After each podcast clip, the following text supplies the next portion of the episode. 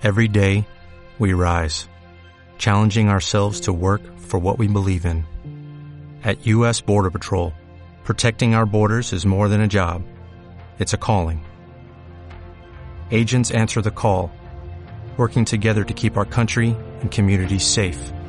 If you are ready for a new mission, join U.S. Border Patrol and go beyond. Learn more at cbp.gov/careers. Tal como adelantamos por las redes sociales y demás, vamos a hablar de, un tema, venimos hablando de todos los eclipses, pero desde la ciencia, con astrónomos, cosmólogos y demás. Y desde la astrología, bueno, ustedes saben cuál es mi, mi posición respecto de la astrología occidental y de la astrología tradicional u ortodoxa, llámenla como quieran, parece que es un reduccionismo y de una simplicidad que tergiversa muchísimo lo que acontece en el cielo, pero esto no implica que eh, haya otras líneas, otras corrientes y, que hay en Occidente estudiosos que llevan décadas en la investigación de temas de altísima complejidad y que son muy abstractos y que tienen que ver también con todo lo que les conté hace un momento de eh, este nuevo bloque que le vamos a dedicar a la filosofía védica, eh, al Vedanta Advaita y demás a partir de hoy en nuestro programa. Así que es un lujo para nosotros contar, y desde Chile lo estamos llamando, a quien es director fundador de Vedic Flower, está dedicado a la práctica y difusión de herramientas de desarrollo personal y espiritual en Occidente. Mm, lleva más de 16 años de entrenamiento teórico práctico en metodologías orientales de autoconocimiento, salud y calidad de vida. Y eh, básicamente, bueno, dentro de todas sus, ramas y sus disciplinas de, acción, eh, se dedica a la astrología védica, a la astrología védica. Estamos hablando de Ricardo Bravo. Ricardo, ¿cómo estás? Norma Pimienta te saluda. Hola Norma, ¿cómo estás? Un gusto estar en tu programa. Un gusto. Bueno, estamos cerca. ¿Dónde estás? ¿En Santiago de Chile? Estoy en una temporada ahora viviendo en Buenos Aires. Ah, ¿sí? Ah, mira. Sí, Ajá. ¿Radicado? ¿Cómo es? Contanos. Sí, sí, radicado. La vida me trajo para acá, Mira. mujeres de acá. Ajá. Así es que, tema familiar principalmente, nos venimos a estar más cerca de la familia de ella. Pero muy bien. ¿Y cómo y qué receptividad tienen estos temas en Buenos Aires? Bueno, con todo el, e, boom de, de, de, todo que hay en Buenos Aires, ¿no? Sí, sí, la verdad es que hay mucho interés. Yo creo que la gente está muy, aparte de estar muy necesitada, ¿no? En momentos complejos, sí. Eh, por la todo lo que está pasando acá en Argentina. Y bueno, Buenos Aires siempre ha sido un poquito un lugar bien especial en relación a, desarrollo de temas, gente interesada en estas temáticas y todo. Pero bueno, yo estoy mucho conectado en red para muchas partes, para diferentes países, Latinoamérica, España también. Así que me cierro en mi búnker y trabajo. Está bien sin, importar los límites. Claro, tanto en consultas personales y demás. Bueno, hoy a través de, las, de, la tecnología se puede hacer esto, obviamente. Exactamente. contanos un poquito cómo, cómo te sumergís en la investigación de, de, la filosofía y del conocimiento védico, Ricardo. Sí, mira, eh, bueno, a los 20 años parto a la India en un llamado importante interno. Me cruzo con un monje en Chile y bueno, llego a la India junto a él. En el camino me doy cuenta que estoy en un entrenamiento para ser monje. Fue todo muy rápido. Sí. Y bueno, estuvimos ahí aprendiendo muchas, eh, todas las líneas más, más profundas de todo lo que es la visión de la India antigua, el Vedanta, Vedas, uh Son todos textos muy de autoconocimiento y de y de entender eh, cómo opera lo divino, cómo opera el humano, cómo opera el karma, cómo finalmente, cuál es el propósito de la vida, el destino. Y uno de mis profesores, eh, uno de mis mentores, eran, teníamos dos maestros, uno de ellos, eh, PhD en física nuclear teórica, se meten, llevaba un tiempo ya, y ahí decía en un momento meterse más profundamente en astrología védica. Con el tiempo decidí irme en esa dirección, tomar esa rama un poco viendo que la astrología, em, la visión antigua de la India eh, es una visión de la vida estelar. las culturas antiguas miraban el cielo para, para tratar de encontrar respuestas, ¿cierto? Hacia los puntos cardinales, las estrellas. Y desde la visión de la India, todo elemento, todo lo que nos pasa, por ejemplo, somos una pequeña gota, somos como una pequeña gota dentro de un océano, por ende todo lo que nos pasa, cada pensamiento, cada proceso interno que vivimos, eh, estamos siendo influenciados por algo mucho mayor. Claro. ¿Mm? Y desde la visión de la India no es que no es que seamos individuos influenciados por lo exterior, sino que eh, el constructo de la identidad es un constructo cósmico, por ende eh, el gran pensamiento que tiene mucha gente que dice, no, pero yo no, no creo en lo de las estrellas porque soy libre. Claro, tú eres libre de darle evolución a lo que se te ha regalado, que te lo dio el universo. O sea, somos parte de un todo. Nosotros evolucionamos junto con ese todo.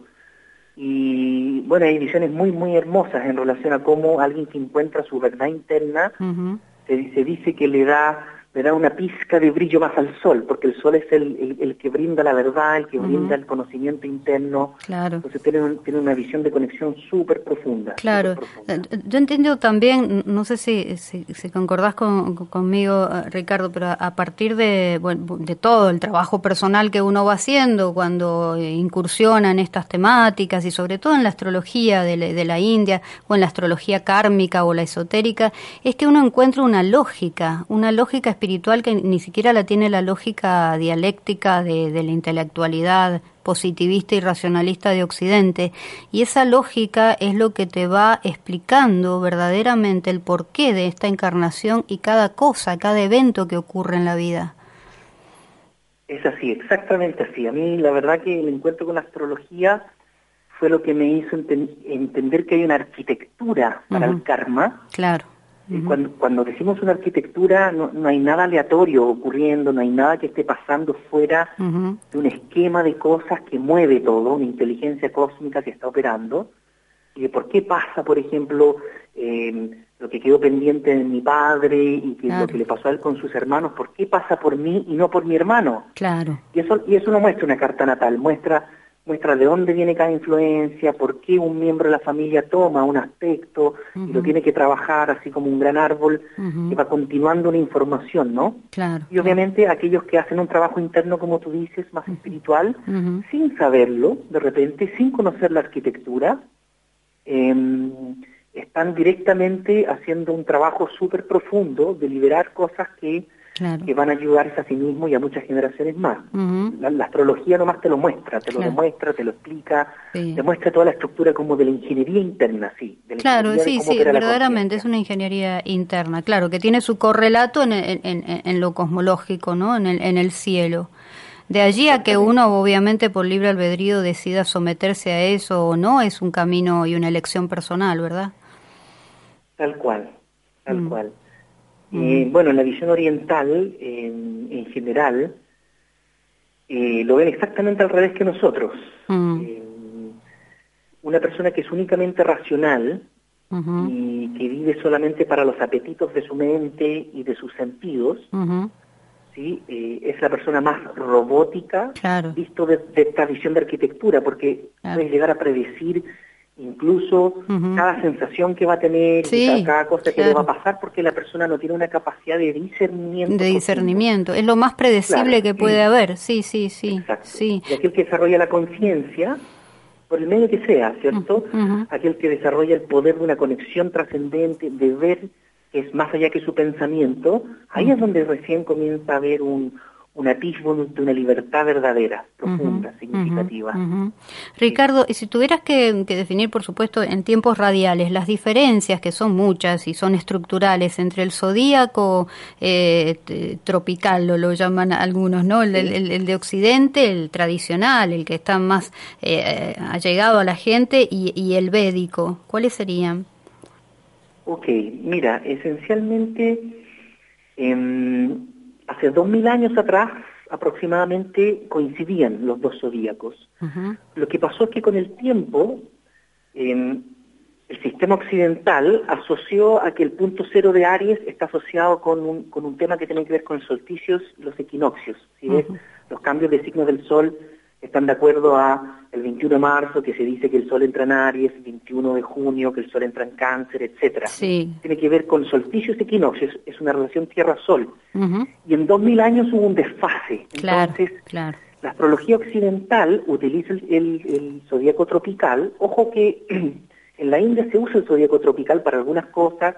Los mayas tenían 20 zodíacos diferentes, utilizaban el zodíaco tropical para la agricultura, para todos Claro. los que son ciclos, ciclos mentales Claro. y ciclos que tienen que ver con el sol. Con cambios de muy- con muy- cambios de estaciones con básicamente. cambios de Claro, estaciones, los cambios de humor, ojo, tenemos cambios de humor importantes en las estaciones, hay cambios de alimentación, o sea, un tema salud, puede servir un poco entender este tema. Bien. Pero el zodíaco sideral se quedó en la visión astronómica real, la posición de estrellas exactas, entonces tenemos el conocimiento de las estrellas que están detrás de un proceso.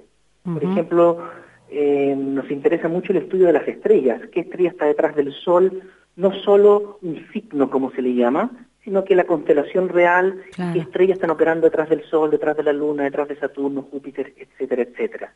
Es más cósmico, Es más es más cósmico. profundo y por ende eh, es impactante como aparecen cosas súper súper marcadas, súper claras. Los karmas más difíciles, Claro. por ejemplo, que un individuo vive, eh, eh, la astrología sideral o la astrología de la India, sí o sí te lo encuentra. No existe el que quede algo en la imaginería, Ujú. o que algo, algo quede como en, uy, esto no lo puedo entender y lo tengo que explicar de una manera que no es visible y no es empírica desde las estrellas. ¿entiendes? Claro. Ahora, a- a- algún el ego te preguntaría si es predictiva. ¿Qué dirías, Ricardo?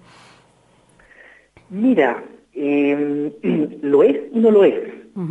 Lo es porque tanto como individuos, como eh, un mismo individuo, si te das cuenta tú misma, Norma, por ejemplo, tuviste etapas de tu vida donde perdiste control de lo que pasaba y tuviste que someterte a eventos que tal vez incluso no querías.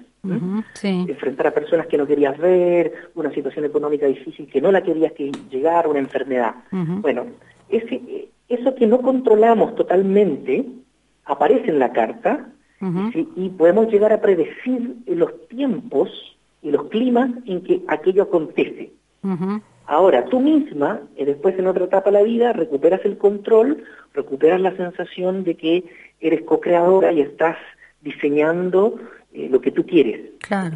Eso la carta lo muestra también, que se activan las casas que dan voluntad, que dan fuerza Claro. y vitalidad, Ujú. etcétera. Entonces, somos un constructo bien interesante y tanto un individuo mismo vive por momentos cosas predestinadas como por momentos le da evolución a su propia eh, a su propio diseño y hay personas esta es la parte más dura Mm. hay personas que su carta es muy marcada eso quiere decir viven un 90% con la sensación de que hay, hay un destino operando y que ellas no tienen control Sí. y hay otras personas que tienen un 90% sensación de que ellas tienen el control total de sus vidas y queda un porcentaje muy, muy pequeño al azar. Y eso eh, tiene que ver con parte de la estructura de cada individuo, el diseño y una serie de factores.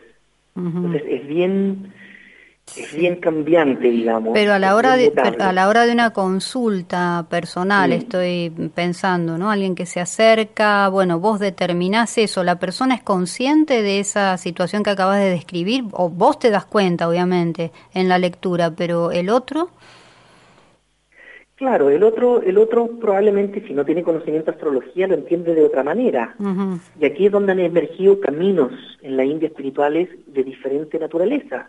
En la India hay caminos que son con- considerados no centrados en lo divino y hasta ateos, y hay caminos centrados en lo divino y en lo trascendente y en la gracia divina. Entonces, ¿qué sucede?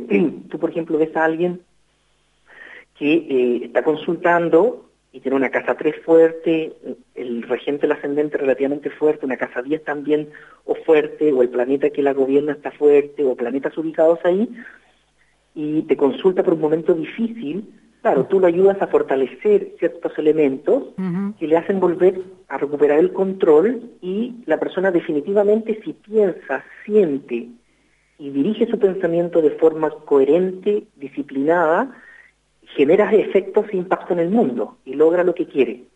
Y hay otras personas que cuando consultan, tú te das cuenta que están sometidos a algo más marcado, intenso, que eh, lo único que requieren es conectarse a algo superior, como lo que Jung descubrió que él llamó los arquetipos. Jung hizo mucha investigación en la India. Fue a la India, eh, le, gustó mucho la astrología, le llevó la carta a varios, eh, a un astrólogo muy famoso del norte de la India, em, de sus pacientes más patológicos, y ahí él diseña su, filosofía del arquetipo. Sí, sí, surge de ahí, claro, mm, claro, claro. Exacto. de repente hay un individuo que imaginémonos lo toma la ira no toma la ira. Y lo toma, ¿ok? O sea, el tipo se torna violento. Literalmente. Eh, totalmente y pierde control. Y él mismo incluso dice, soy poseído, si es que si es que es demasiado intenso, pues se produce ese, nivel de experiencia, y si no la persona lo percibe psicológicamente como que pierde control, como que se abruma, pierde noción de lo que pasa, si tuviera un cuchillo capaz que se torna hasta un asesino. Y tú ves súper claro en la carta qué es lo que es, de dónde viene, generalmente viene de una herencia paterna o materna, que pudo haber reprimido en la generación anterior, tal lo mismo que pasa con cromosomas, y probablemente algún abuelo o abuela lo tuvo más marcado, entonces se trabaja con el arquetipo, la persona tiene que hacer una toma conciencia, se canta un mantra, se le pide que haga una caridad, un rito, y es impactante cómo funciona. Sí, claro, claro. Eh, Utilizas muchos cantos y mantras védicos, ¿no? Se utiliza. Se, utiliza, mucho la vibración, el claro, Claro, y sí, sí, obviamente. Somos, somos, eso, finalmente. obviamente, somos vibración y es, y es sanador y, curativo. Ricardo, eh, eh, finalmente, quería mm, preguntarte, venimos eh, de, de, una, una transición de un eclipse solar total muy fuerte, que en Mendoza se ha sentido como pocos lugares en el mundo, y mañana tenemos el eclipse lunar. ¿Qué pasa con todas esas energías entrantes al planeta? Claro. Eh, Mira, esto es lo interesante, que poco se habla de los eclipses en ese sentido. Imagínate una estructura, tipo una maquinaria que funciona muy bien y por ende ya está establecido. El color rojo es rojo, el amarillo es amarillo, etcétera. Pero imagínate en un instante donde se violan estos principios y pueden pasar cosas que no suceden generalmente, ¿ok? Es un momento donde se pueden cruzar energías e informaciones que no están en, el, en el paso tradicional. Bueno, esos son los eclipses. Los eclipses distorsionan la matriz, la matrix, distorsionan la información y hacen que se cuele informaciones eh, más intensas de las herencias maternas y paternas. El nodo sur trae todo lo materno, el nodo norte trae gran parte de la herencia paterna. Y obviamente va a depender de la carta de cada individuo, dónde cae, si tenemos un estudio bien específico, pero claro, eh, se cuelan cosas por momentos positivas y en su gran medida, esta, es la parte más dura, en su gran medida negativa. Negativa, claro. ¿Por qué? ¿Por qué, ¿Por qué los eclipses manifiestan cosas más negativas? Esa es la gran pregunta. Y la verdad es porque mientras el ser humano esté en una conciencia separada de la realidad, mientras yo sienta que tú, Norma, eres una amenaza para mí, por ejemplo, y, o la mujer es una amenaza para mí, mi esposa, mi padre es una amenaza para mí, Eh, mi jefe es una amenaza para mí, mi, el, mi gobierno es una amenaza contra mí, y estamos en una percepción de dualidad muy marcada. Claro, claro, Los, eclipses, los, eclipses son los señores de la dualidad. Entonces, ellos maximizan tu percepción, es como un es casi como un, lo que sé, que lo que voy a decir tal vez no, pero es como cuando uno se toma una pastillita que te, que te, que te, o un zoom, una lupa, que lo que hace es aumentar. Te aumenta, sí, sí, sí, tus, tus debilidades. Tu debilidad y lo que tienes que trabajar. Y lo que hay que trabajar. Lo único que hace es eso, claro. porque hace, hace desaparecer a la luminaria el sol claro. por un instante, luego hace desaparecer a la Divina Madre. Claro. La, la, Divina Madre es el mundo interno, manas, todo el constructo emocional interno. El sol tiene que ver con toda nuestra energía vital, nuestra percepción hacia lo que es el sol, el Padre Sol, nuestro Padre, la autoridad. Eh, entonces, se nos mueven desde creencias, percepciones, todo, todo. Todo el pasado, no el pasado no transmutado vuelve, Ricardo, en estos días. Y esto es lo que se ha sentido en la mayoría de las personas en el planeta durante estos, este lapso entre el, el, el, solar y el, y el lunar. Por eso tanta enfermedad, tanta neurosis, tanta violencia en estos días y por eso también recién lo hablábamos con otro entrevistado, la necesidad de, de si, si no meditan, por lo menos cerrar los ojos y mantenerse en silencio 10 o 15 minutos es, es pero relevante que lo puedan hacer. Esa, esa es la medicina. Mm. Imagínate que hay un cambio de estado eh, donde el agua llega a su máxima ebullición, que es justamente en el grado 100. No ocurre antes. antes el agua comienza a ebullir, 90, 95, pero el cambio de estado ocurre al grado 100, en que pasa de ser líquida a eh, a vapor, ¿cierto? Sí, sí, Ya, en el plano interno, en nuestras emociones y en el plano de nuestras percepciones y patrones, pasa lo mismo. Tienen que, tenemos que llegar a ciertas ebulliciones, por decirlo conceptualmente, en ciertos elementos para un cambio de conciencia.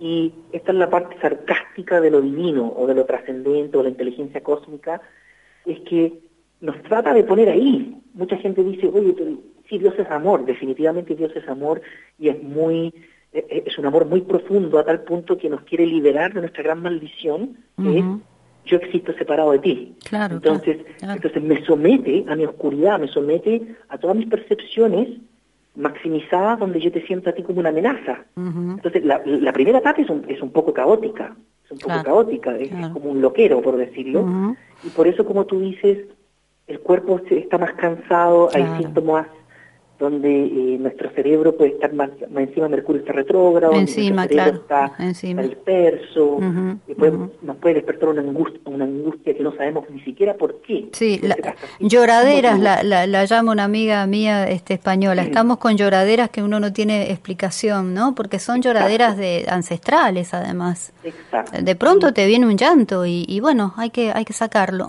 Ricardo, se, se, nos, se nos termina, hemos estado casi media hora, mm, eh, estás en Buenos Aires, así que en cualquier otro momento que dispongas de tiempo va a ser un gusto, como ha sido ahora, volver a, charlar con vos.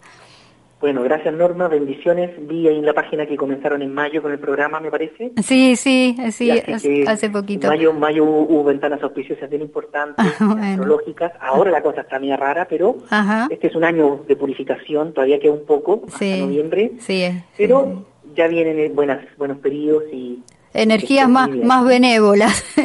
bueno, eh, bendiciones para vos también, ha sido un gusto, Ricardo, ¿eh? un abrazo. Hasta luego. Era Ricardo Bravo, astrólogo védico, bueno, un gusto. Me encantó y me voy a quedar con esta con esta frase, no lo había escuchado nunca, que los eclipses son los señores de la dualidad los señores de la dualidad. Así que eso nos da pie para el próximo bloque cuando empecemos de lleno a hablar de qué es la dualidad.